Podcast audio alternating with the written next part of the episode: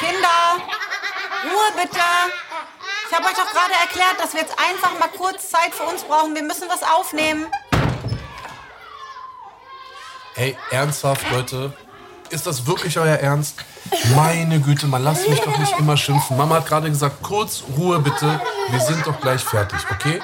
Ganz kurz mal, nur Mama und Papa. Bis gleich. Dankeschön. Jetzt zieht mich. Mach, hau ab jetzt, los.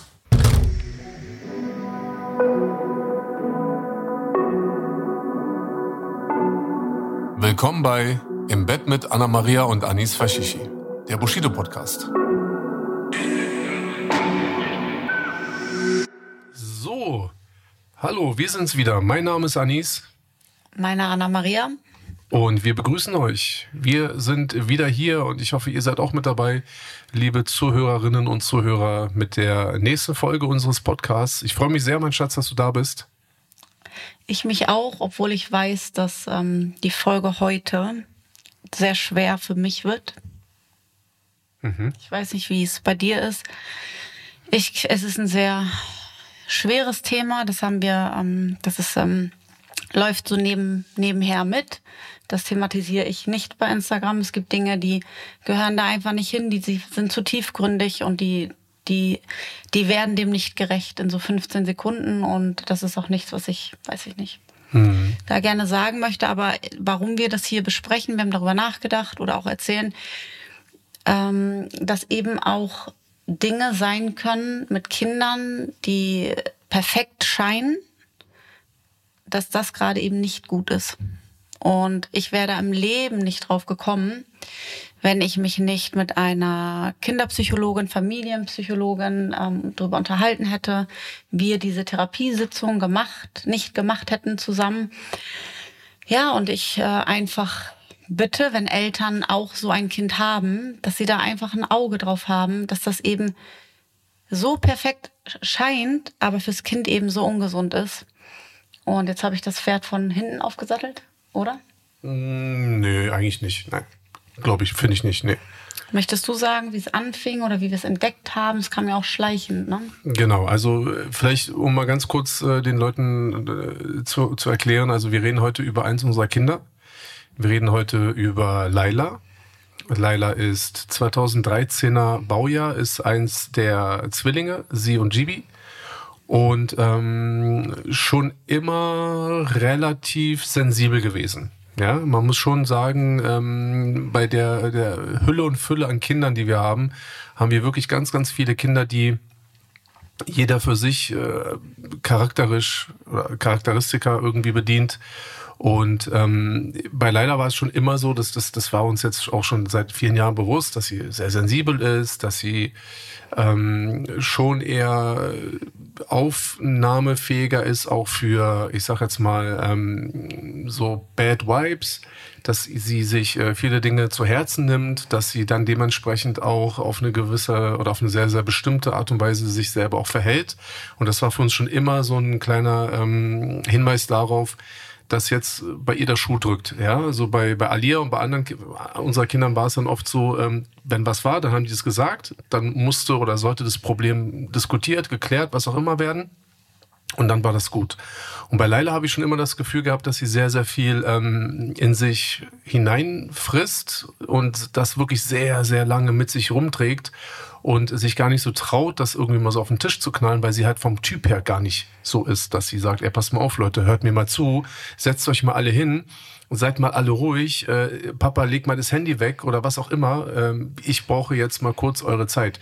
So ist sie nicht. Ne? Erinnerst du dich an deinen ersten Moment, wann du wahrgenommen hast, dass sie anders, also spezieller ist, hochsensibel? Ich erinnere mich genau. Ja? Mhm. Okay, dann erzähl, erzähl, du mal, das würde mich immer brennend interessieren. Das war noch in der Killmannstraße und sie war sehr klein noch. Und ähm, wenn ich dann beobachtet habe, dass jemand sie gehauen hat oder ihren Spielzeug weggenommen hat und ich bin dann auf Alia zu zum Beispiel und wollte schimpfen, hat sie dort schon immer als wirklich ganz kleines Kind die Person, die ihr eigentlich geschadet hat, in Schutz genommen und hat es auf sich genommen und ist regelrecht panisch geworden, wenn sie wusste, es bekommt jetzt jemand Ärger wegen ihr. Wirklich panisch. Da habe ich ihr das immer schon erklärt und habe gesagt, so hey, gewisse Dinge gehen einfach nicht. Und ähm, da wollte sie die Dinge immer schon unter den Tisch fallen lassen, was ich sehr seltsam fand. Mhm. Aber man nimmt das wahr, aber sieht es nicht als Problem. Ich dachte mir so bezauberndes kleines Wesen. Und ähm, man erklärt das dann immer wieder, aber das ist natürlich ein Zeichen, dass auch viel im Hintergrund passiert, was sie uns aber ja nie sagen würde, weil sie einfach nicht möchte. Und man muss dazu sagen, bei uns zu Hause hat noch nie jemand ein Donnerwetter erlebt. Nee. Wir, okay, ich habe schon mal rumgeschrien, ja. wenn so alles, aber noch niemand mir gegriffen und nee. explizit eine Person runtergemacht, lang gemacht. Ja. Ähm, also, dass die Kinder sehen, dass irgendwie einer, dass da eine Welt zusammenbricht, wenn irgendwas passiert. Und das hat mich dann immer gewundert, weil ich immer dachte, woher hat sie das denn, dass sie auf gar keinen Fall möchte, dass jemand Ärger bekommt? Und dann ging das halt so weiter. Und hab, dann habe ich wieder wahrgenommen, als Corona anfing, dass sie auf einmal anfing zu weinen wegen der Nachrichten. So viele Menschen sterben. Also jeder hat ja diese Nachrichten gesehen. Isa zum Beispiel, als der Krieg losging, sollte ich Putin googeln. Er wollte unbedingt sehen, wie Putin aussieht und mhm. ob der Krieg zu uns kommen kann, ob Montri und Papa dann kämpfen müssen. Atombomben waren für ihn ein ganz großes Thema. Genau, aber er hat das mit uns besprochen und dann ja. war das auch okay. Weil Laila arbeitet und arbeitet und arbeitet sowas. Und es lässt sie panisch werden in, in Situationen? Ja, äh, Entschuldige, ich will noch mal ganz kurz äh, auf deine Frage eingehen, weil jetzt, wo ich dir zuhöre, ähm, ist bei mir jetzt auch noch mal der Punkt gekommen. Also klar habe ich auch schon in der Kümmernstraße und generell gemerkt, dass sie dann halt eher so defensiv ist, dass wenn man ja auch wirklich gesehen hat, dass sie noch nicht mal schuld an etwas ist, dass ihre Geschwister sie geärgert haben oder keine Ahnung, ne, so die sich dann gestritten haben, obwohl jetzt leider nicht die Person war, die den Streit vom Zaun gebrochen hat, sie auf gar keinen Fall wollte, dass die Person, die theoretisch, ich sag jetzt mal, wenn wir jetzt mit jemandem geschimpft hätten, und du weißt, wie ich das meine mit dem Schimpfen, ja, also es, da, bei uns werden und wurden die Kinder noch nie angefasst, so. Ja, und das will ich ganz klar äh, hier nochmal äh, äußern. Das geht auch nicht. Und das sollte für jeden da draußen äh, gelten. Habt ihr Kinder, dann versucht vernünftig, gerne auch mit einer mit einer klaren äh, Ansage mit euren Kindern umzugehen, aber lasst die Finger von, von euren Kindern. Also sowas geht überhaupt gar nicht. Ne? Und sie war da immer sehr, sehr erschrocken ne? und hat immer gleich versucht und wurde so panisch und hat dann gleich so gedacht, dass da irgendwie was riesengroßes passiert.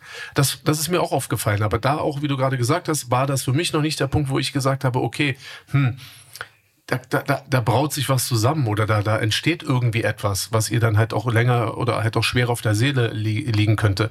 Jetzt, wo du es gerade erwähnt hast, ähm, mir ist es das erste Mal wirklich aufgefallen, so dass ich sie angeguckt habe und ich für mich überlegt habe, ich glaube, mh, da da, da, da, da läuft jetzt nichts schief in dem Sinne, sondern für ich, sie. Genau, für ja. sie selber. Ne? Also die, sie kriegt, glaube ich, ein Problem oder sie hat eine gewisse Wahrnehmung und diese Wahrnehmung, glaube ich, kann ihr Probleme bereiten. Und das war genau in dieser Corona-Phase. Mhm. Ähm, Sicherlich, es war für uns alle schwer. Ja, ich meine, guck mal, wie, wie alt war ich in dem äh, vor drei Jahren oder so, zwei Jahre, da war ich Anfang 40. So, ähm, wir, wir haben nie einen Krieg miterlebt, ja, wir haben nie eine Pandemie miterlebt. Wir haben immer nur davon gelesen, man hat, man hat in der Schule davon erfahren, wir haben darüber gelernt, aber man selber hat sowas ja nie erlebt. Das bedeutete, in dem Augenblick, als es dann losging und man und es wirklich klar war, dass es sozusagen wirklich weltübergreifend Konsequenzen für uns alle hat, dann war das natürlich für alle von uns irgendwie so total neu und krass, was machen wir jetzt? Wie sollen wir, wie, wie sollen wir damit umgehen? Ja, aber wir sind ja sehr normal damit umgegangen. Ich ne? meine ja, aber also zu uns, Hause auch. Na klar, also wir, wir haben das, wir haben weder panisch. Nein, wir haben das ernst genommen, wir haben uns an die Regeln gehalten, weißt du, so wir haben alles mit, mit einem kühlen Kopf äh, gemacht. Wir haben unsere Kinder praktisch auch wirklich äh, mit eingeschlossen in die Diskussion. Also es war alles okay. Und dann habe ich gemerkt, ich selber habe es ja auch gemerkt, es war nur noch Negativität. Es ging nur noch um Fallzahlen, es ging nur noch um Todeszahlen, es ging die Bilder aus Italien, aus Amerika ging um die Welt. Ne? Und dann habe ich wirklich gemerkt, dass Laila, ähm, ich glaube, die hat, sie hat irgendwie, wir haben RTL aktuell oder so lief, glaube ich, irgendwie so mhm. Nachrichtensendung. Und dann gab's, dann ging es wieder um Corona, es ging wieder um Krankenhäuser, es ging wieder um die ganzen ähm, äh, Todesfälle. Und dann ist Laila, habe ich das erste Mal wirklich den, den, das Gefühl gehabt, dass sie so richtig panisch ist. Und ja, für sie ist richtig so eine kleine Welt zusammengebrochen. Ja. Sie ist so zusammengesackt, hat angefangen zu weinen und hat dann ähm, zu mir gesagt, das ist ja so fürchterlich, so viele Menschen sterben. Und da habe ich sofort zu Hause gesagt, okay, keine Nachrichten ja. mehr. Von dem Tag an haben wir keine Nachrichten mehr gehört, dass ja. sie das mitbekommt. Und dann ging das dann halt weiter. Magen-Darm, vom Magen-Darm hatte sie schon immer Angst, was auch okay ist. Viele mögen Spucken nicht. Du selber hast tierische ja. Angst vom Spucken. Ja. Mein Sohn Montri genauso, meine eine Schwester auch. Also es gibt mehrere Menschen, die haben eine Aversion gegen Spucken. Und bei Laila war das auch schon vor Corona ein Thema, was ihr Angst gemacht hat. Dass sie, wenn jemand gespuckt hat, dann hat sie geschrien und hat sich versteckt. Ähm, auch da schon sehr sensibel. Mhm. Und ähm, das ging dann weiter. Dann, ähm, dann war die nächste Situation, als äh, wo ich gemerkt habe, so okay, sie steht noch mehr unter Druck, als die Drillinge geboren worden sind, hat Alia am stärksten reagiert. Ne, das ging so die ersten zwei, drei Monate, bis da so ein, zwei Monate, würde ich sagen, bis so ein Rhythmus drin war. Klar, wir hatten auch Babysitterinnen, aber ich musste die einarbeiten. Ich wollte dabei sein. Das sind kleine, natürlich legen wir die Säuglinge hin, auch wenn da Babysitter sind. Und das hat Alia dann nicht gepasst. Aber Alia ist so, die kommt und die sagt dann was. Aber die hat dann natürlich rumgestiftet zu Hause und gesagt, hm, fühlt ihr euch auch so, als hätten wir keine Eltern mehr hm. und alles hat sich verändert und Alia hat bewusst immer vom Essen Streit mit Anis angefangen. Wir saßen am Esstisch und Alia fing dann an, mittags 17 Uhr, also Nachmittag, wir sitzen mit allen Leuten am Tisch, hat sie sich mit Anis gestritten aber wirklich doll und wurde auch so frech, wo ich teilweise dachte so, oh. Und Laila ist so panisch, da wusste ich zuerst mal, ja. wir müssen was machen. Ja. Also auf kurz oder lang müssen das wir ihr helfen. Sie hat angefangen zu zittern, so als wenn Anis jetzt Alia rechts und links welche runterhauen würde. Dass sie so erwartet, jetzt passiert was ganz Schlimmes, aber es ist natürlich nie irgendwas passiert. Das Schlimmste, was je passiert ist, dass du gesagt hast, Alia, steh jetzt bitte auf und geh in dein Zimmer da war natürlich unser Essen dann auch schon ein bisschen ruiniert. Ne? Also die Stimmung war im Keller, jeder war angespannt, es war halt nicht schön. Sie hat dann tierisch rumgeschrien, hat die Tür geknallt, ist die Treppe hochgestampft. Und Laila hat das so in Panik versetzt, dass Anis halt mit ihr geredet hat, aber er hat sie ja nicht angeschrien, er hat sie auch nicht beschimpft. Oder ich habe sie mir geschnappt und habe ihr gesagt, so Herrlich, das geht jetzt nicht. Aber es war für Laila eine unerträgliche Situation, dass eigentlich die Reaktion von Laila das Ganze viel schlimmer gemacht hat als dieser eigentliche Streit. Dann hat Alia sich, also dann war das normal, dass die Drillinge da waren.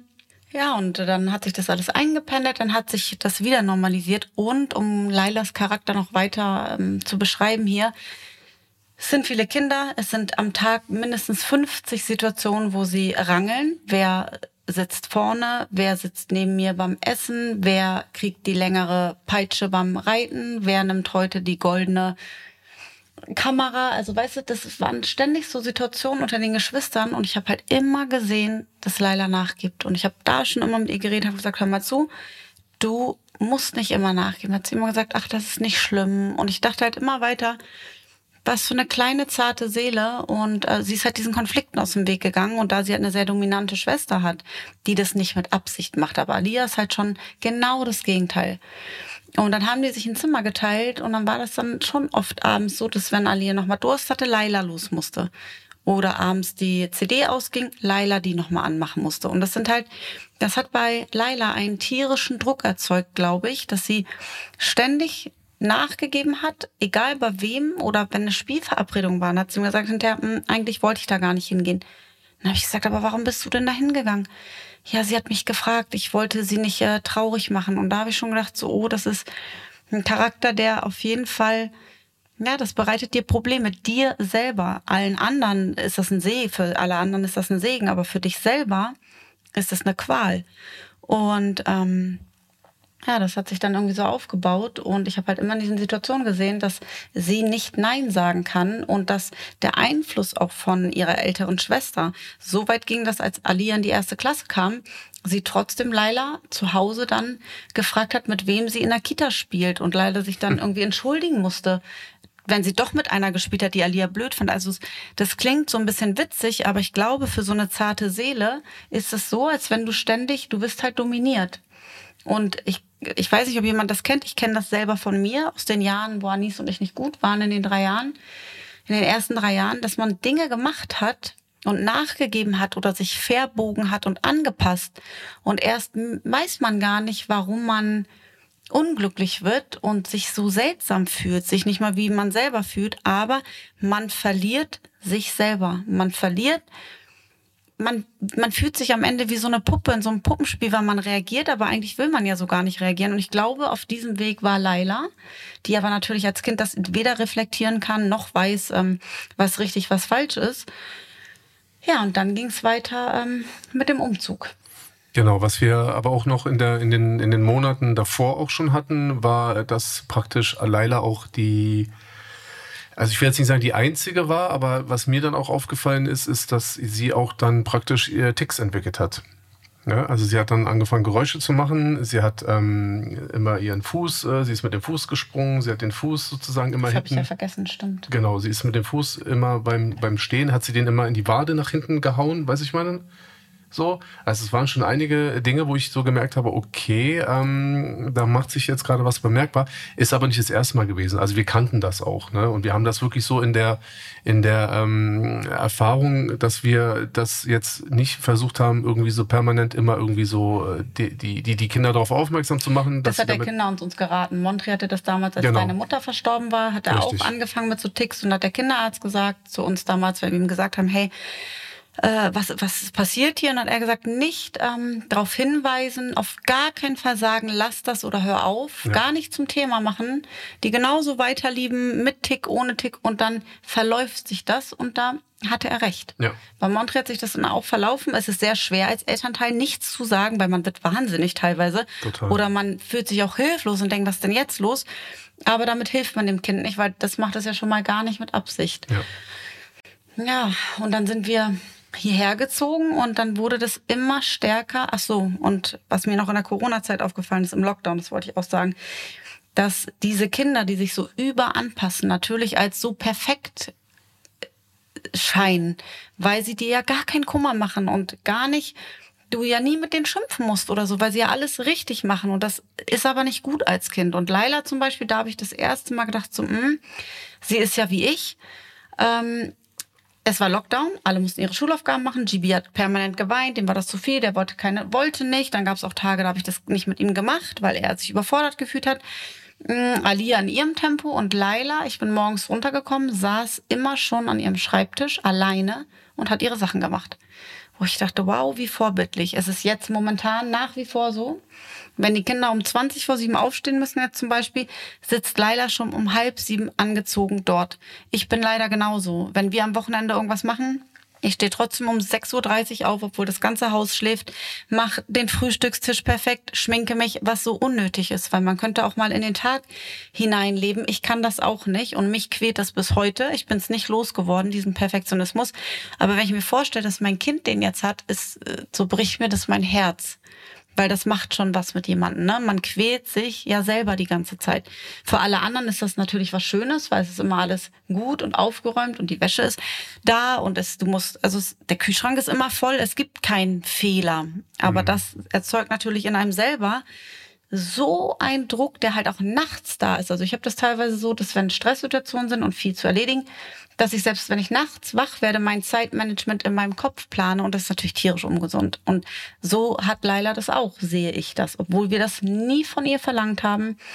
Alia zum Beispiel so resistent ist, wenn wir los wollen, sie muss man zehnmal bitten und dann wird man auch mal laut und sagt, jetzt komm doch mal, das stört sie nicht. Ja, Papa, chill mal. Genau, also beide Kinder, gleicher Haushalt, gleiche Eltern, gleiche Liebe und trotzdem so anders. Ja. So, und dann ziehen wir hierher und auf einmal, genau, dann gingen die Krankheiten hier los, ne? Ja. ja.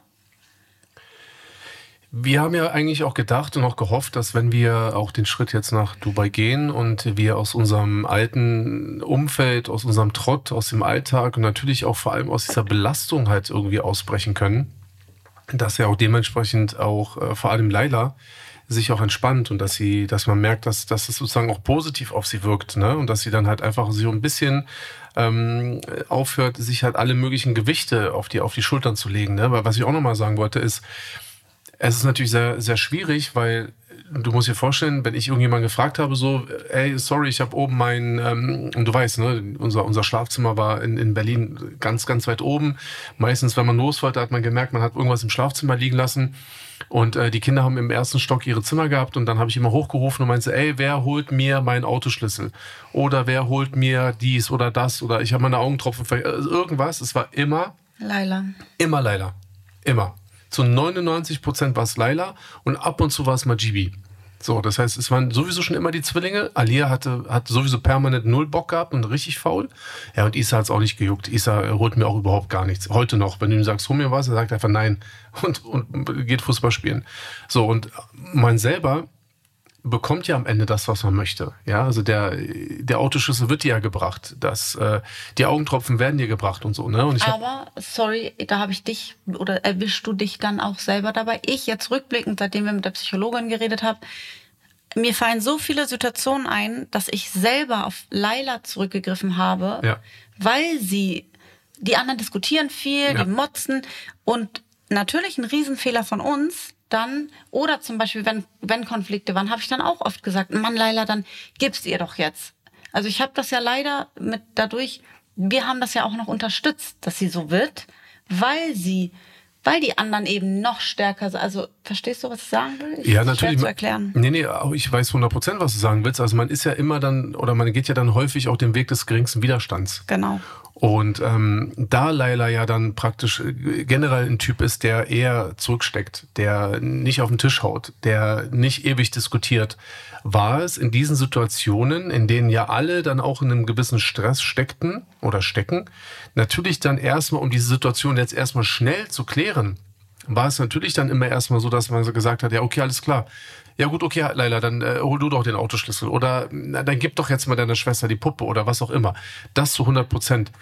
Ich, für mich persönlich, habe es nie böse gemeint, also ich habe das nie absichtlich... Ähm, Jeder geht so in seine Rolle irgendwie dann, ne? Genau, richtig, aber ich habe es nicht ausgenutzt. Nee. Also ich habe jetzt mir jetzt nicht gedacht, oh super, Jackpot, da ist das ein Kind. Das läuft unbewusst. Genau, richtig. So, man versucht halt, ich glaube, es ist halt auch ein bisschen was Menschliches, dass man natürlich versucht, Stresssituationen immer so schnell und effektiv wie möglich zu klären. Leider wenn du dann aber jemanden hast, der in, im Vergleich zu den anderen Kindern charakterisch so äh, Sensibel. sensibler ist und viel feinfühliger und auch viel, ähm, viel ähm, äh, wie nennt man, graziöser auch ist, so, ne?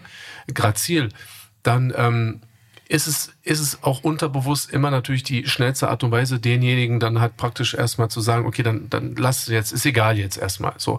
Das heißt, ich habe das nie absichtlich gemacht, weil ich das irgendwie ausnutzen wollte, aber es ist mir natürlich im Nachhinein aufgefallen so. Und irgendwann, aber das habe ich dann auch schon von alleine gemacht, habe ich natürlich in den Situationen, wenn dann ich gesagt habe, okay, wer geht jetzt nochmal rein, holt den Autoschlüssel oder was auch immer, oder wer holt mir schnell was zu trinken. Natürlich war es wieder Laila, die sich angeboten hat und schon losspringen wollte. Und ich immer gesagt habe, stopp. Danke, Laila, das ist super lieb von dir. Aber Alia, du gehst jetzt. Oder Gibi oder Isa oder wer auch immer da gerade in der Nähe war. So, das habe ich unterbewusst getan. Und natürlich, als wir dann gesprochen haben miteinander und als wir mit der Dame gesprochen haben, wurde uns das natürlich bewusst und deswegen können wir jetzt auch nach rückblickend diese Situation natürlich auch besser analysieren. So, das war schon, das war natürlich schon ein Brett.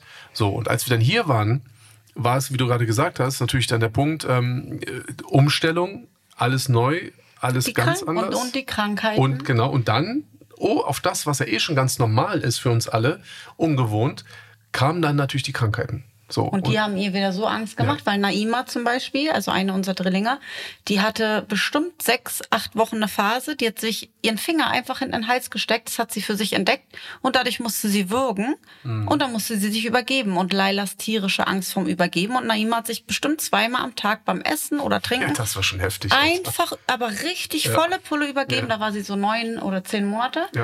Und Laila ist natürlich in so eine Panik verfallen, dass wenn sie schon gehört hat, jemand wirkt, so, dass sie, ich rede von einer Panikattacke. Ja. Nicht irgendwie, dass es witzig ist, und nur wenn man darüber geredet hat, dass sie übel. Und da habe ich gemerkt, jetzt müssen wir was machen. Sie stand so unter Spannung, ihr ganzer Körper.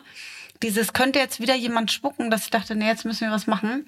Und dann haben wir eben die, äh, die Psychologin, die Familienpsychologin, und dann haben wir sie eingeladen, also die uns angeboten, zu uns zu kommen, netterweise. Man beobachtet dann alles so unauffällig und Laila wusste auch nicht, dass es eine Psychologin ist und ähm, ist dann nicht so, dass das so ein eins zu eins Gespräch ist. Und die hat uns dann so beobachtet, sich mit meinem Mann unterhalten, mit mir, die Kinder beim Spielen.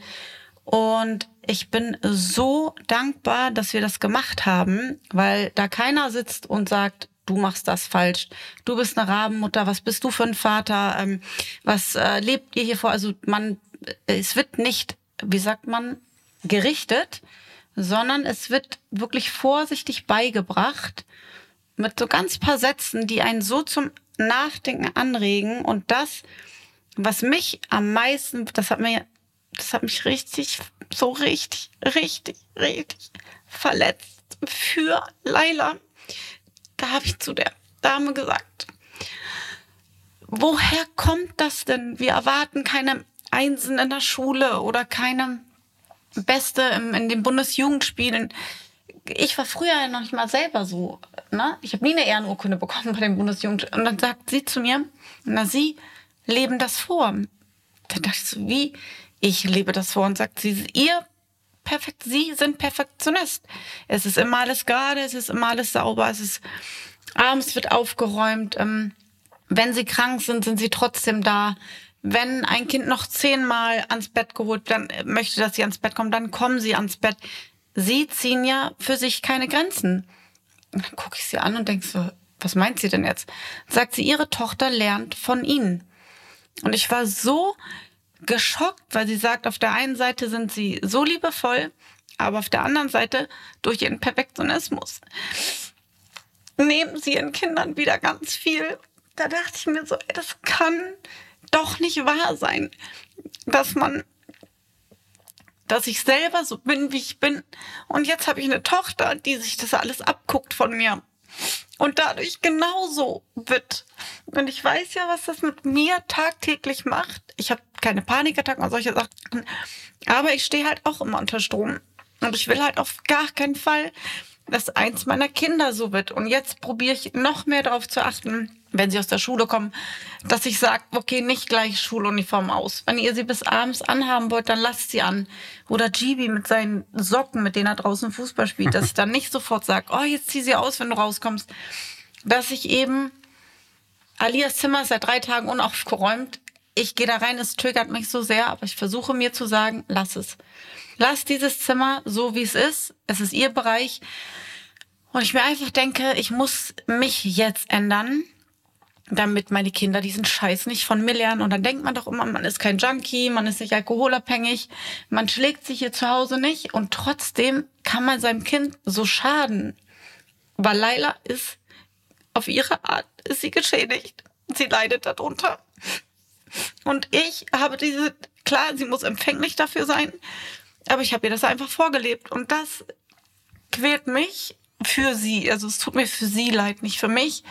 Und wir achten da jetzt sehr drauf, dass sie diesem Druck auch entgeht von, ach so, und was, was noch essentiell war, was diese, diese Psychologin mir gesagt hat, was mich wirklich auch wieder zum Aufwachen gebracht hat und ich auch anderen Müttern oder Vätern, wenn sie solche scheinbar perfekten kleinen Jungen oder Mädchen haben, die sich so überanpassen, ähm, dass sie mir auch gesagt hat, Kinder müssen frech sein. Alia zum Beispiel, auch Isa, Chibi, die sind teilweise echt frech, ne? Die überspannen den Bogen und man denkt sich so, hören die nicht richtig?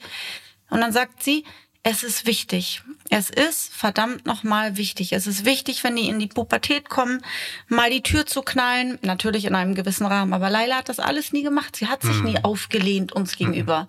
Mhm. Nie. Mhm. Aber dann hat die Psychologin zu mir gesagt, aber hier zu Hause üben Sie doch hier zu Hause üben sie stark zu sein und auch mal recht zu haben und zu gewinnen und frech sein und laut sein zu dürfen für draußen. Und da dachte ich mir so, stimmt, die müssen auch mal gewinnen können. Eine ja. Diskussion, auch wenn einem was nicht passt. Und Alia zum Beispiel ist genau das Gegenteil. Und Gibi in sich ruhend und die sitzen so Sachen dann aus. Die quält sowas nicht. Aber Laila ist hypersensibel, so wie ich selber ja auch. Ich sehe mich so sehr an Laila und denke mir so krass, sie ist wie mein Ebenbild in noch stärker eigentlich.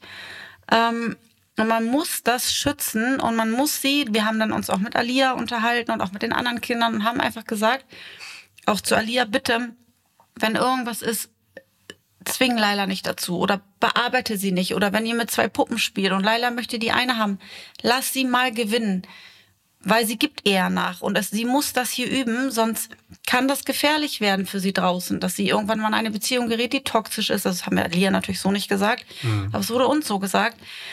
Und das ist ja genau das, was man nicht für sein Kind möchte. Und Alia fing dann an zu weinen, weißt du das noch? Es war eine ganz, ganz niedliche ähm, Reaktion und das Witzige war, Leonora war in der Nähe, das werde ich nie vergessen. Leonora sieht Alia, wie sie weint und ich glaube, sie hat sie das erste Mal weinen sehen und hat so das Gesicht nachgemacht von Alia, das weiß ich noch. Aber so stumm. Und da mussten Alia und ich wieder lachen. Und hat Alia auch gesagt, oh Gott, Mama, das war doch nie meine Absicht. Und habe ich auch gesagt, natürlich war das nicht deine Absicht, aber wir alle müssen jetzt Laila helfen, für sich einzustehen. Und das ist auch der Grund, warum sie ihr eigenes Zimmer bekommen hat. Und ja. sie ist sehr, sehr, sehr, sehr glücklich damit.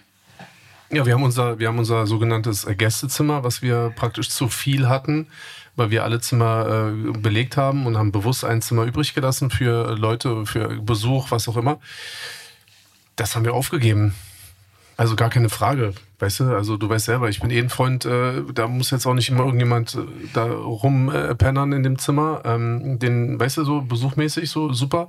Kann man mal sagen, gibt es keinen Platz, aber ähm, Ach, ich, Oder die Kinder rücken dann mal zusammen, ist ja auch okay. Ja, das ist ja sowieso klar. Aber ich meine nur, also ich, für mich war das dann auch gar keine Frage. Also nachdem, nachdem wir dann auch wir beide diese Gespräche geführt haben und uns dann noch überlegt haben, wie können wir dann praktisch jetzt die die wichtigen Sachen auch in, in, die, in die Praxis umsetzen.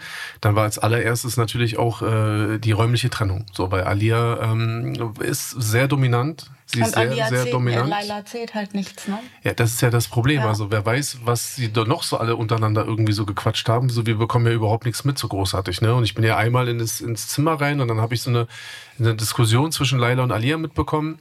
Und die beiden haben nicht gewusst, dass ich im Zimmer bin, weil die im Badezimmer waren und so, weißt du. Und da habe ich schon auch gemerkt, okay, die Diskussion, die ist unfair. Du hast das schon, das habe ich dann auch der Therapeutin gesagt, du hast das schon vor Jahren gesagt, dass du gesagt hast, hm, ich glaube, Hm. Alia, ich sag nochmal, das macht, Alia ist ein wunderbarer Mensch. Das macht sie nicht aus Boshaftigkeit. Nein, nein, nein, nein. Es ist der eine starke Charakter und der eine, der schwächer ist.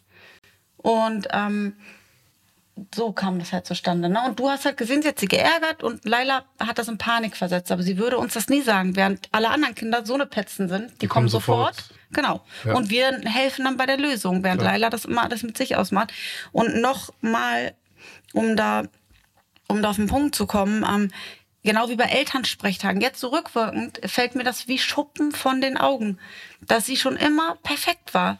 Dieses die Lehrer immer beim Elternsprechtag, es gibt nichts. Ihr kennt Laila. Dann haben auch die Lehrer immer gesagt, ich meine, Laila ist bezaubernd, was soll man dazu sagen? Ja, ist sie auch. Ja, ist sie auch, aber Ja. gerade das muss man so schützen, weil jeder andere eben das ausnutzt. Aber auch nicht aus Boshaftigkeit, sondern weil wir Menschen so sind.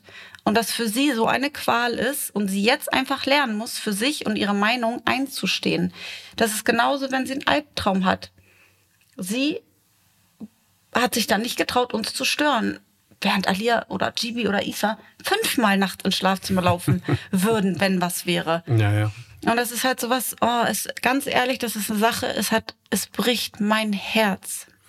Also ich, ich war, hatte es schon immer eigentlich angenommen, ne? weil ich kenne ja jetzt auch die Kinder ein bisschen und auch wie sie so- wie sie auch so vom Charakter her sind.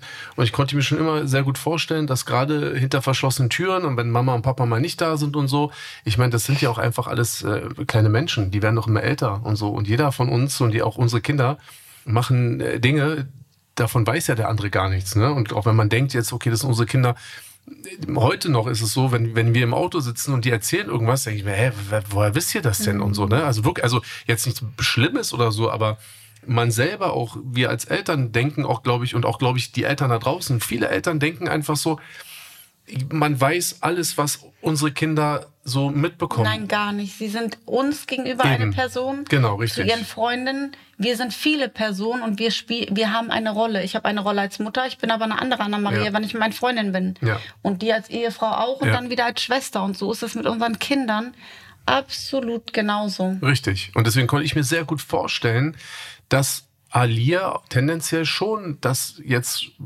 ich sage jetzt mal nicht so richtig ausnutzt, aber das im direkten Eins gegen Eins äh, Laila Alia gegenüber immer zurückstecken wird. Bei den anderen genauso. Und Bei bei, ihren an- Freundinnen war das genauso. Es Ja, war ja aber- permanent. Aber Isa und Gibi beispielsweise, die spielen ja tendenziell auch ein bisschen, äh, also zum größeren Teil halt unter sich auch, ne? Also erstmal. Also die sind natürlich alle vier immer auch zusammen, aber du weißt, was ich meine. So die Jungs machen viel zusammen, jetzt gerade in ihrer, in ihrer Fußballphase und sowas alles. Und man kann schon sagen, dass dann halt auch eher die Mädchen auch erstmal ein bisschen engeren mhm. Kontakt haben, ne? Bevor es dann darum geht, dass sich die, dass Bruder und Schwester miteinander zu tun haben. Und das konnte ich mir ganz gut vorstellen. Und dann habe ich halt, wie gesagt, einmal die Situation gehabt und da war auch für mich klar, so, ich habe auch kein Fass aufgemacht, so.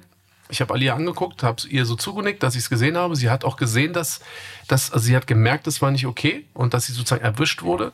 Und dann war für mich klar und dann habe ich ihr auch gesagt, Anna Maria, also auf jeden Fall, Laila muss, weil das geht nicht. Guck mal, sie hat morgens, lag sie mit Augenringen im Bett.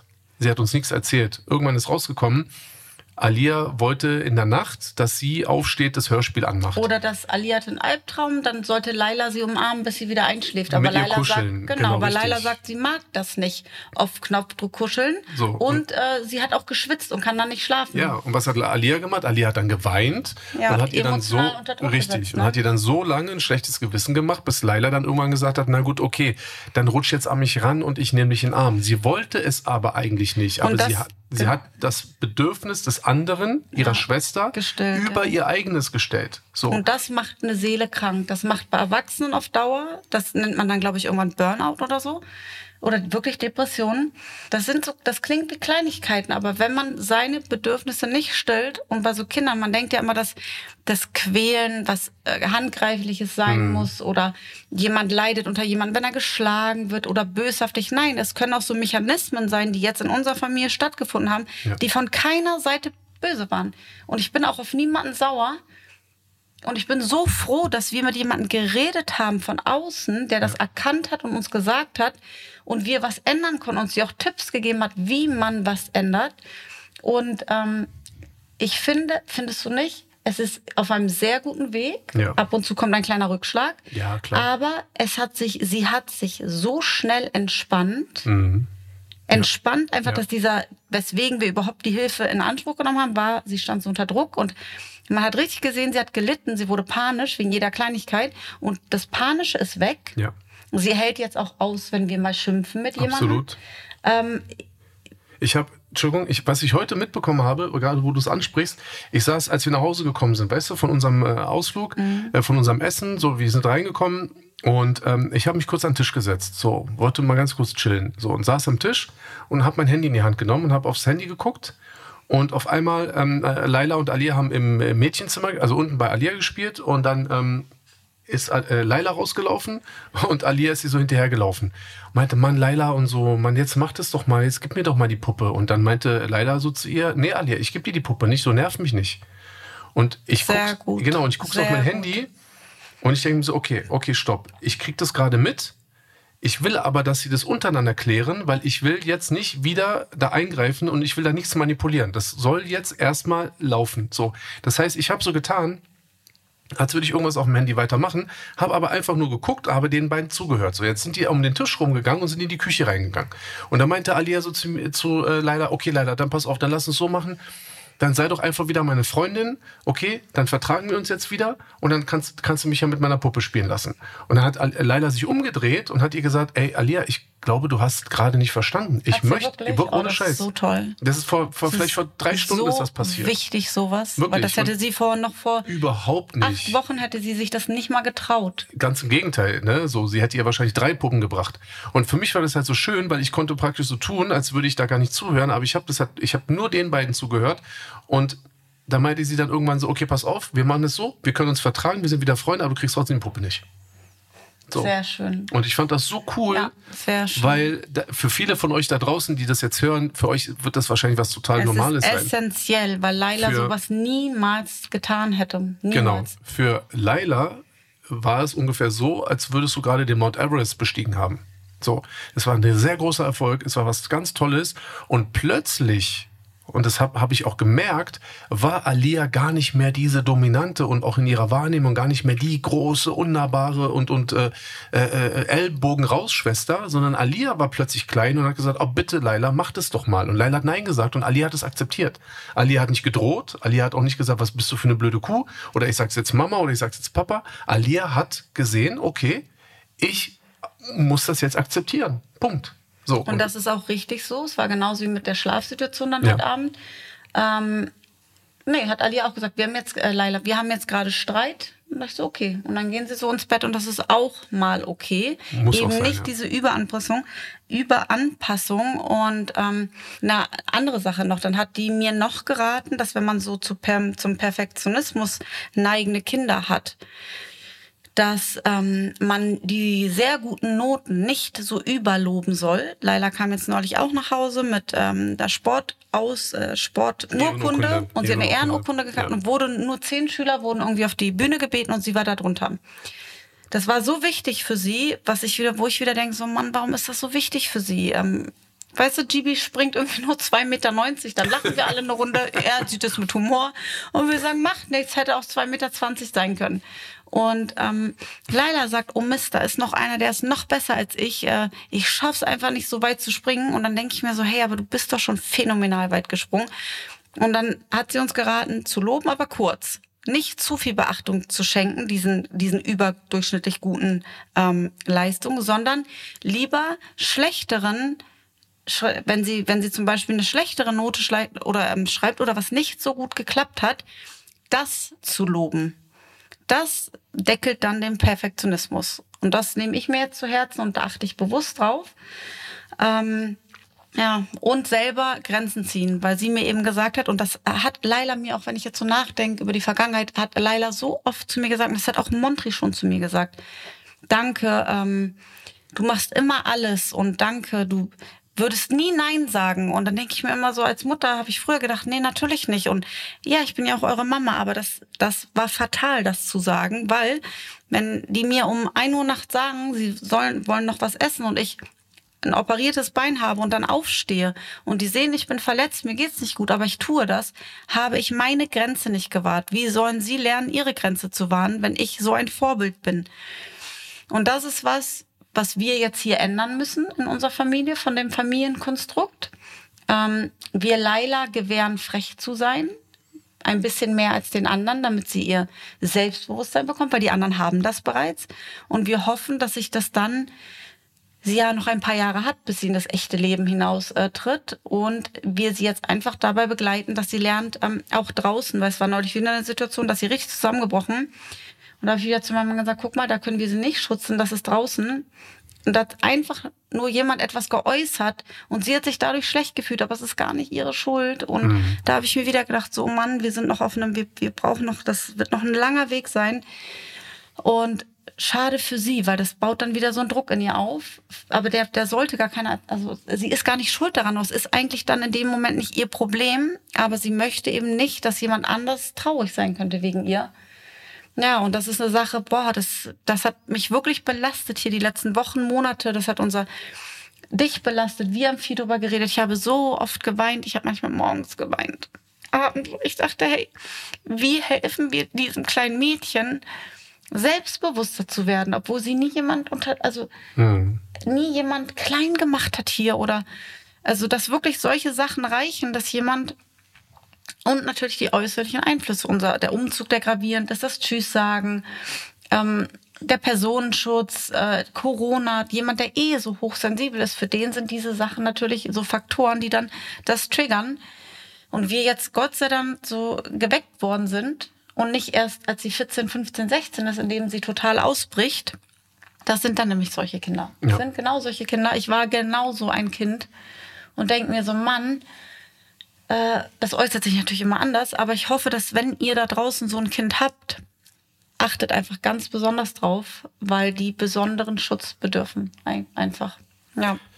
Also ich finde, wir haben, wir haben natürlich noch einen langen Weg zu gehen, aber ähm, was ich schön finde, und das habe ich ja auch gesagt, wir sind wenigstens, wir sind zusammen, wir, wir, wir stehen und, und laufen als Familie, ne? wir, wir unterstützen uns alle gegenseitig und egal wer bei uns mal eine, eine, eine schwächere Zeit hat, ich war es vor zwei Jahren, ging es mir überhaupt nicht gut, dir ging es letztes Jahr nicht gut, weißt du so, ja. es war immer jemand für einen da, weißt du, ich meine, so, ihr wart für mich da, wir sind für dich da. Das erklären wir ihr dann auch in dem Moment. Genau, ne? so, jetzt sind wir für Laila da und noch einmal, also ich fand das auch super, weil gerade jetzt auch vielleicht an die Väter, weil ich glaube, die Väter, die, die Mutter ist ja eh immer so ein bisschen leichter und auch ein bisschen verständnisvoller und auch, ich sage jetzt mal, scheint auch liebevoller zu sein, weil der Vater natürlich auch mal ein paar andere äh, Rollen oder und, und einfach Positionen auch einnimmt.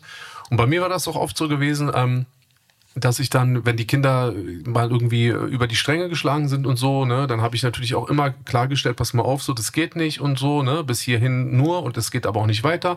Wenn ich was sage, dann ist das so und so. Und ich habe dann irgendwann das Gefühl dann auch gehabt und gerade jetzt, weil das halt auch mit Leila nochmal dazu geführt hat, dass ich dann nochmal auch nachdenken musste und auch wollte und das auch mit mir selber nochmal ausmachen wollte, dass ich dann irgendwann jetzt auch so akzeptiert und auch verstanden habe, dass das sind keine persönlichen Streitereien.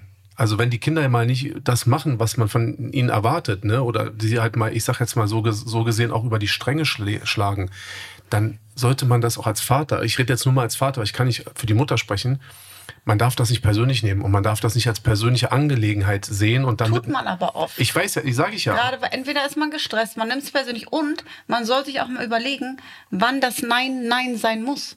Es muss gar nicht immer sein. Und manchmal, es sind oft Machtkämpfe, auch von den Eltern aus, dass man dann sagt, hey, du sollst jetzt auf mich hören. Und dann kann man sich aber hinterher mal fragen, war das jetzt wirklich nötig? Ja, also guck mal, es ist natürlich schon an, an, an gewissen Punkten ist es schon nötig, weil man muss auch grundlegend innerhalb der Familie natürlich auch gewisse äh, Linien wahren. Aber ich fand es halt auch so wichtig, auch gehört zu haben, dass natürlich die Familie und das Miteinander hier unter uns im privaten, intimen natürlich eine Vorbereitungsstufe ist auf das Leben da draußen. Verstehst du, was ich meine? So. Und wenn wir oder auch ich jetzt beispielsweise den Kindern nicht erlaube, äh, Grenzen mal auszutesten, mal äh, auch mal zu rebellieren und Dinge mal nicht zu machen, sich dann auch mal zurückzuziehen und sauer zu sein, dann nehme ich ihm, wie du gesagt hast, die Möglichkeit, dass dann draußen mit anderen, mit fremden Leuten und auch vielleicht auch in einer toxischen Beziehung und es gibt auch Menschen, die meinen das Böse und nutzen das auch aus. Weißt du, nicht jeder will dir was Gutes. Das heißt, wir können sie hier zu Hause halt am besten darauf vorbereiten. So. Und ich finde, mittlerweile nach all den Jahren, die wir jetzt schon miteinander verbringen und wir uns unsere Kinder natürlich auch dementsprechend erzogen haben, ich mache mir keine Sorgen. Das heißt, ich muss jetzt nichts persönlich mehr klarstellen mit denen. Weißt du, ich meine, die wissen, ich bin der Papa, die hören auf mich, die haben Respekt. Ja, auf jeden so, Fall. Nee, deswegen sage ich ja, ja, also da, die, also der Drops ist gelutscht und da bin ich sehr, sehr froh. Und ich bin sehr stolz. Und wenn ich jetzt die Möglichkeit habe, in so kleinen, belanglosen Dingen den Kindern den Erfolg zu lassen. Ja, das muss man. Weißt du, ich meine, dann finde ich das so wichtig, weil nur so lernen sie das. Es ist wie Training. Und wenn sie das bei mir oder jetzt sagen wir mal bei uns nicht lernen, wo sollen sie es denn dann lernen? Weißt du, ich meine? Und deswegen habe ich mir für mich selber auch vorgenommen, wenn die Kleinen mich dann mal so auch hops nehmen, Weißt du? Ja, dann haben sie es halt einfach mal geschafft. So Punkt für die. So, Soll ich dir noch was sagen, was mir gerade einfällt? Weil ich, wenn ich da an Laila denke und Kindheit, meine Mutter hat mir bis heute, äh, erzählt sie das auch immer überall, du warst mein liebstes Kind. Also im Sinne von, ich war so toll und so lieb. Und sie erzählt das immer noch mit so viel Stolz und das ist so ein, ein Beispiel dafür, dass meine Eltern das eben nicht erkannt haben, was da passiert ist. Aber ich nicht so hypersensibel war wie Laila, dass ich, ach so, mein Vater hat mir auch mal gesagt, er musste nur seine Stimme räuspern. Ich kann mich nicht daran erinnern, dass ich als kleines Kind von meinem Vater geschlagen worden bin. Aber er sagte, alleine seine Stimme zu räuspern hat dazu geführt, dass ich angefangen habe zu weinen. Und genauso ist es mit Laila und mit ja. dir, Anis. Ja. Laila hat so einen Respekt vor dir, ohne dass du sie jemals, um Gottes Willen, angefasst oder dominiert und so fällt mir jetzt ein, hat mein Vater das auch immer gesagt, aber meine Eltern haben das überhaupt nicht geblickt, was wir jetzt, weil die eben wahrscheinlich nie so ein Gespräch hatten. Ja. Von alleine sieht man das nicht. Und meine Mutter immer nur gesagt hat, ich weiß nicht, was passiert ist, aber du, ach so genau, und dann gab es eine Szene auf, äh, auf der Schule, dass ich wohl in der vierten, fünften, sechsten, ich weiß nicht mehr, die Tür zum Jungenklo eingetreten habe. Es war eine Glastür, weil ich wurde von einem Jungen an den Haaren gezogen und da war wohl das erste Mal, wo ich mich gewehrt habe. Ich bin ihm hinterher, ich weiß die Szene noch. Und der hat dann diese Tür zugehalten. Ich habe da so gegengetreten vor Wut. Diese Scheibe ist kaputt gegangen. Meine Eltern wurden angerufen. Und meine Mutter als erstes gefragt hat, welches Kind war es. Mhm. Und als der äh, Direktor dann gesagt hat, Anna Maria, hat sie innerlich gedacht, endlich, endlich wehrt sie sich mal. Aber die haben das immer noch nicht geblickt, weil sie mir ja bis heute sagt, ich weiß nicht, was passiert ist, Anna Maria, aber du warst ein so wundervolles Kind. Sie hat das eben nicht als Defizit angesehen, genauso wie ich bis jetzt mit Laila, bis vor ein paar Monaten dass ich dachte, was für ein wundervolles Kind, aber gar nicht gesehen habe, was dahinter steckt, dass das eben nicht, Kinder müssen so nicht sein. Die dürfen auch so nicht sein. Und die sollen auch nicht so sein und die sollen auch nicht bestärkt werden in dem, wenn sie so sind. Und meine Mutter hat immer gesagt, und auf einmal bei mir schlug das dann halt um. Ich habe voll rebelliert in der, ähm, in der äh, Vergangenheit. Und was ist daraus geworden? Ich bin, und Laila ist ja auch wahnsinnig mutig. Ne? Sie ist die mutigste von allen. Also das ist nicht so, dass sie ein Schisshase ist. Nee. Und ich auch. Ich bin sehr mutig, würde ich sagen. Ich habe vor gewissen Dingen überhaupt keine Angst, aber nach wie vor, wenn ich Dinge absagen muss oder weißt du ja bis heute, ne? das kannst du nicht verstehen, mein Verhalt, meine Verhaltensmuster dann, die habe ich bis heute und die erschweren mir mein Leben. Also sind da Parallelen, ähm, aber ich bin dann irgendwann in das andere Extreme umgeschlagen. Ne? Und ähm, ja, ich weiß es nicht. Man muss einfach darauf achten. Einfach ich wollte sagen, achten. Ich wollte gerade sagen, Kinder. richtig. Und das, und das finde ich wenigstens das Schöne, vielleicht nochmal abschließend zu sagen, dass, dass wir, vielleicht auch im Gegensatz zu unseren Eltern, und du weißt selber, bei meinen Eltern gilt genau dasselbe. Ich habe auch vieles, was Leila hat, ähm, ich finde, leider ist so eine Mischung aus uns beiden. So. Ja. Weißt du, ich meine, sie hat, sie hat, also ich, ich sag jetzt mal in dem, ich sag mal in den sogenannten Defiziten, die wir mhm. heute besprochen haben. Sie hat auf der einen Seite diesen Perfektionismus und dieses jedem recht machen wollen. Das hat sie ja eher von dir. So was habe ich hier überhaupt nicht. Also ich nee. bin genau das Gegenteil. Ja, du, das hat Alia dann auch wieder von dir, die coole Seite. Genau, aber auf der anderen Seite diese Panikattacken, die Ängste, das Quälen im Kopf und sowas alles, das hat sie eher von mir. Und das ja, hat sowas sie, hatte ich nie. Genau, richtig so. Und dann hat sie halt praktisch äh, von uns beiden das halt bekommen bekommen. Ich finde aber, ich versuche ja dann auch oft auch was Positives aus, aus dem zu ziehen, was passiert ist. Wenigstens finde ich, war das für uns auch wie so eine Art Weckruf Weißt du, ich meine? Absolut, absolut. Weil du gerade gesagt hast, deine Eltern haben es anscheinend bis heute nicht Meine so richtig. Meine Mutter reflektiert es auch bis heute gar nicht, dass genau. das einen Grund hat. Ich hab, und dazu kommt natürlich auch die Reihenfolge der Kinder. Laila ist wie ich die zweite. Ja. Der Abstand Sarah zu mir ist Alia genauso ist wie, wie Sarah. Genau, wie ja. Alia zu Sarah. Ich sehe das ja. bei meiner Schwester. Die hat den Perfektionismus nicht. Weil ich habe da immer gedacht, in ihrem Haus kann auch mal Nutella-Glas offen stehen. Das ist bei Lulu übrigens auch so. Und dann denke ich mir so, ich habe das schon als, als ähm, Erwachsene dann, wo ich dachte, oh Mann, ich wünschte, ich könnte das auch. Mhm. Würde bei mir nie in Frage kommen. Genau wie Marisa. Marisa, meine äh, jüngere Schwester, hat das genauso wie ich, diesen übertriebenen Perfektionismus. Und ähm, ja. Ja, deswegen wollte ich nur kurz sagen, also haben wir wenigstens jetzt die Möglichkeit, dass wir es gemerkt haben, dass uns das bewusst wurde. Genau, und dass das, Entschuldigung, jetzt ja. fällt es mir wieder ein. Laila ist ein Sandwich-Kind, genauso wie ich. Mhm. Sie ist nicht die Erste, sie ist nicht die Letzte, sie ist in der Mitte. Mhm. Ich bin auch nicht die Erste, ich bin nicht die Letzte. Und ich glaube, diese Kinder sind besonders sensibel und besonders gefährdet für gewisse Dinge. Aufgrund, dass da eben jemand schon ist, wenn du kommst. Mhm. Der stärker ist, der größer ist, Klar. der da ist, der dich einfordert. Und die, das erste Kind halt A, die volle Aufmerksamkeit der Eltern bekommt, B, kein älteres Kind dort ist, was denen schon irgendwas sagt. Und ich glaube, das macht schon was mit Menschen. Schon allein das ist schon ein Faktor dafür, dass, dass man ähm, gewissen Dingen stärker ausgesetzt ist, einfach, ja. die dann ein Risiko sein können, natürlich nicht immer sind. Ja. Das, das kann auf jeden Fall die ganze Sache extrem beeinflussen. Aber noch einmal, also ich, ich versuche es positiv zu sehen. Ich finde, wir haben. Wir haben das im Auge.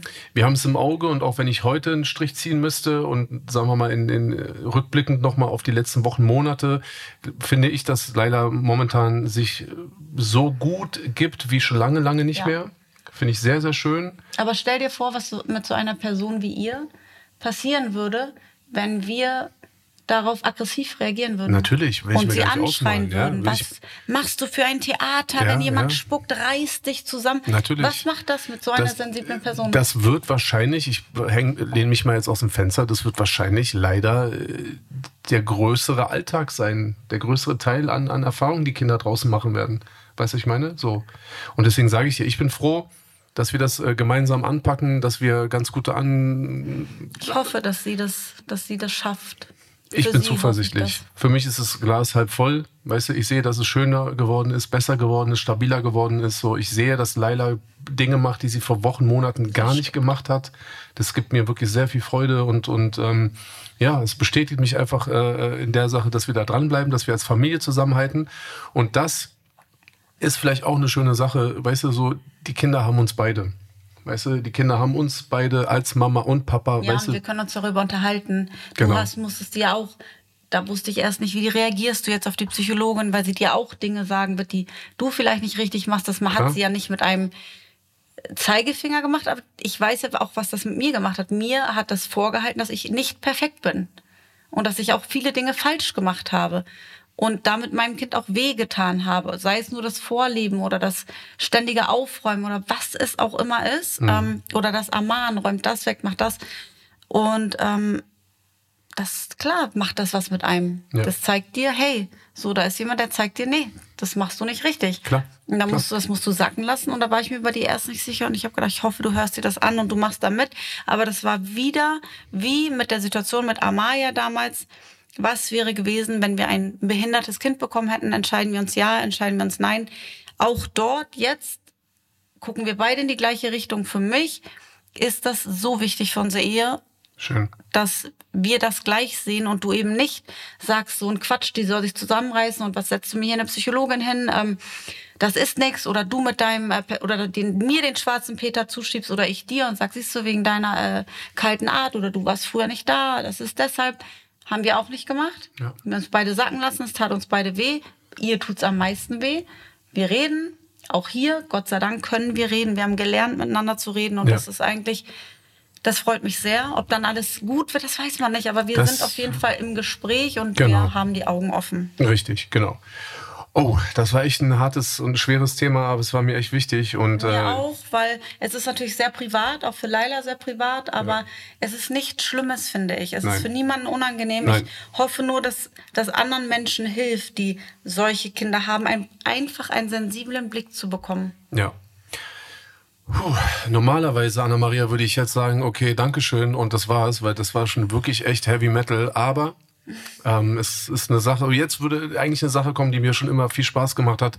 Wir haben äh, Fanfragen und ähm, auch aufgrund dieses ernsten und wirklich sehr, sehr traurigen Themas würde ich ungern darauf verzichten. Deswegen würden wir jetzt mal unsere Handys rauszücken und mal gucken, was uns die Leute als Sprachnachricht hoffentlich über unsere Instagram-Accounts geschickt haben und ähm, deswegen Jetzt kommen wir zu unseren Fanfragen, meine Leute. Let's go. So, und hier haben wir auch gleich die erste Frage. Ich bin schon sehr gespannt. Ähm, ja, auch immer eine kleine Überraschung für uns auch.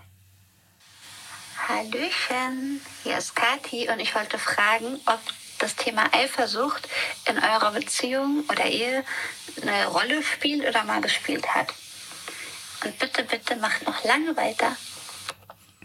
Ja, Kathi, also ähm, ich denke mal, dass wir weitermachen. Ähm, das, das konnten wir dir auf jeden Fall äh, zusagen. Ne? Also von daher erstmal Hallo und äh, danke für deine Frage. Ähm, ja, Anna-Maria, wer soll? Soll ich erstmal? Wie du möchtest. Also bei mir ist es so, ähm, es ist eine Mischung. Also ich bin eifersüchtig. Du glaubst es nicht, ne? Nee. Ne? Okay, dann lass Du hast ein Pokerface. Dann wie ich am Pokerface. Du hast es mich nie spüren lassen. Guck mal, ich bin eifersüchtig. Ähm, ich weiß aber und möchte dir den nötigen Respekt und immer auch die nötige Freiheit lassen.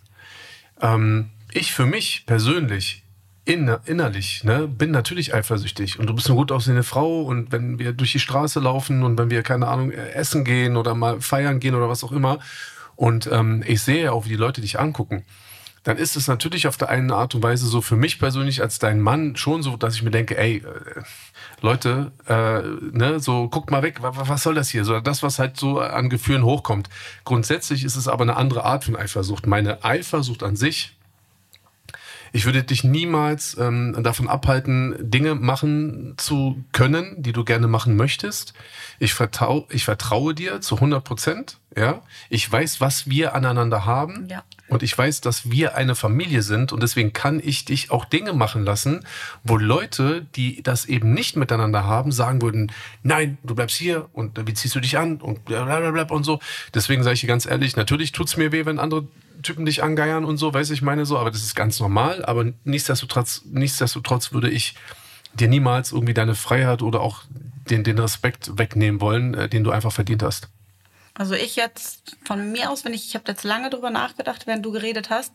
Ich habe eine Grundeifersucht verspürt, die ersten Jahre. Keiner, witzigerweise, das habe ich auch immer gesagt, was heißt traurigerweise, keiner anderen Frau gegenüber, sondern der Aufmerksamkeit, die du mir nicht gegeben hast. Du hast mich einfach nicht beachtet und gar nicht wahrgenommen. Und das hat mich komischerweise eifersüchtig gemacht auf alles, all den Dingen wie deinem Computerspielen. Das ist verrückt, ne? Das hat hm. mich eifersüchtig gemacht. Dem ich sozusagen meine Aufmerksamkeit richtig, gegeben die Abende, habe. die Zeit, die, die Tage, die Monate. Ich dachte, wie kannst du nicht mit mir jetzt einen Film gucken wollen oder mit mir essen wollen oder am Tisch sitzen, sondern einfach diesem Spiel, das ist in mir, wenn ich an Eifersucht dir gegenüber denke, weil du anderen Frauen gegenüber ich weiß, du hattest ein sehr bewegtes Leben vor mir, was mich komischerweise überhaupt nicht stört. Es amüsiert mich, weil Übung macht den Meister. Ich sehe das nach wie vor so. Nee, ich halte nichts davon. Ich, ich hätte das nicht anziehend so gefunden. Schlecht. Es ist so, ich hätte das nicht anziehend gefunden, wenn du vielleicht nur mit einer Frau geschlafen Ich weiß es nicht. Ich bin so Okay, aber eine Frage.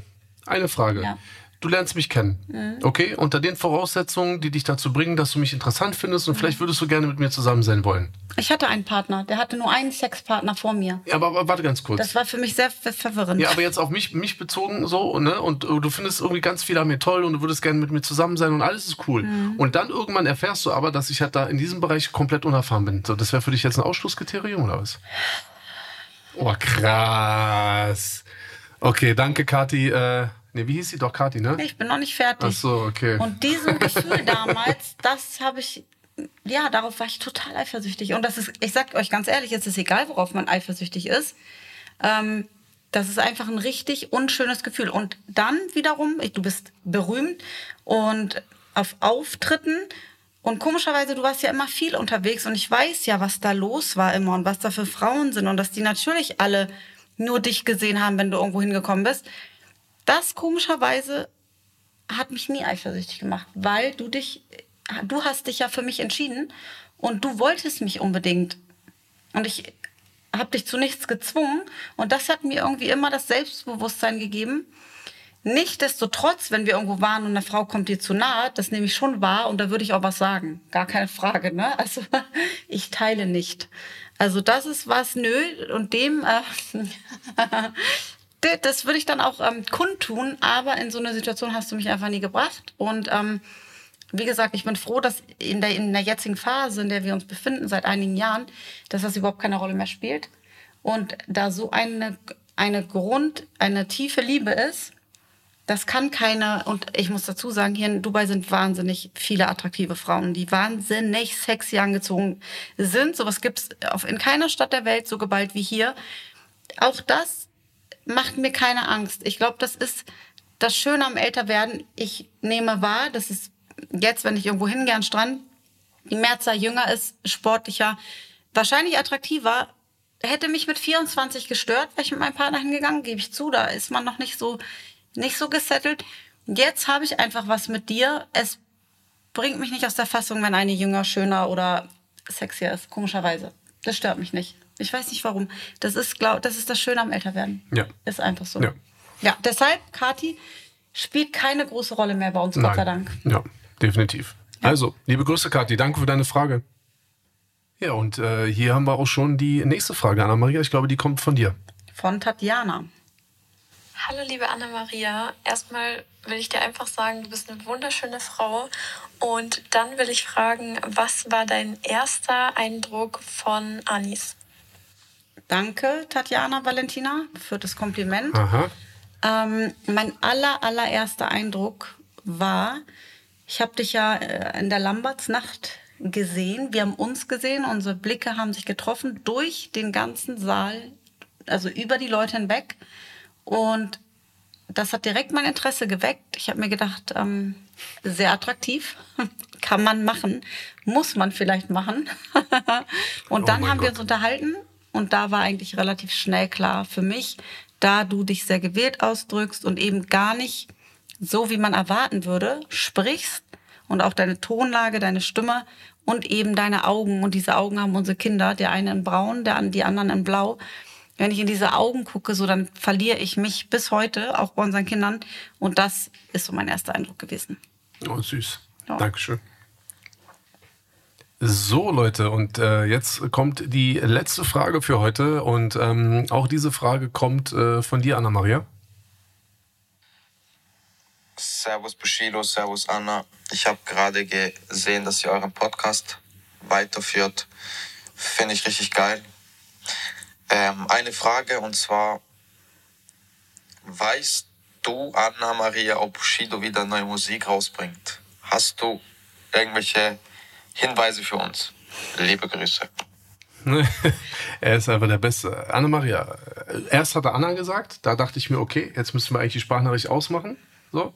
Aber ähm, A hat er die Kurve gekratzt und äh, ich fand das sofort total niedlich mit, ob du irgendwelche Hinweise hast. Oder ich finde es ein Phänomen, wenn mir Männer schreiben, dann ausschließlich, es geht um deine Musik. A, natürlich würde ich wissen, wenn mein Mann wieder Musik machen würde, da wir miteinander leben, ähm, der das, glaube ich, nicht verstecken könnte. Ja. Und ähm, ja, ich hätte dann auch Hinweise für dich oder euch. Aber B, dazu sage ich nichts.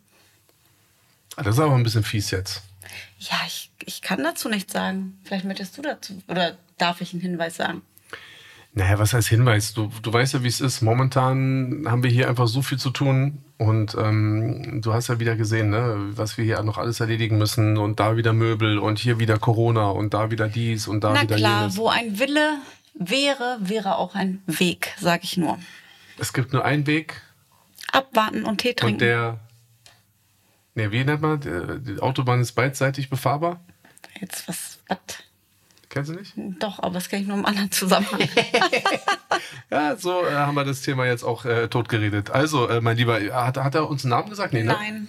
Ja, schade, aber unbekannterweise äh, danke für deine Frage und ich denke mal, wir haben dir auch gar keine Antwort drauf gegeben. Ähm, in diesem Sinne, schön, dass ihr dabei wart. Wir haben uns wieder mal sehr, sehr gefreut und wir hören uns nächste Woche wieder. Also, ich hoffe, ihr seid mit dabei. Bis dann.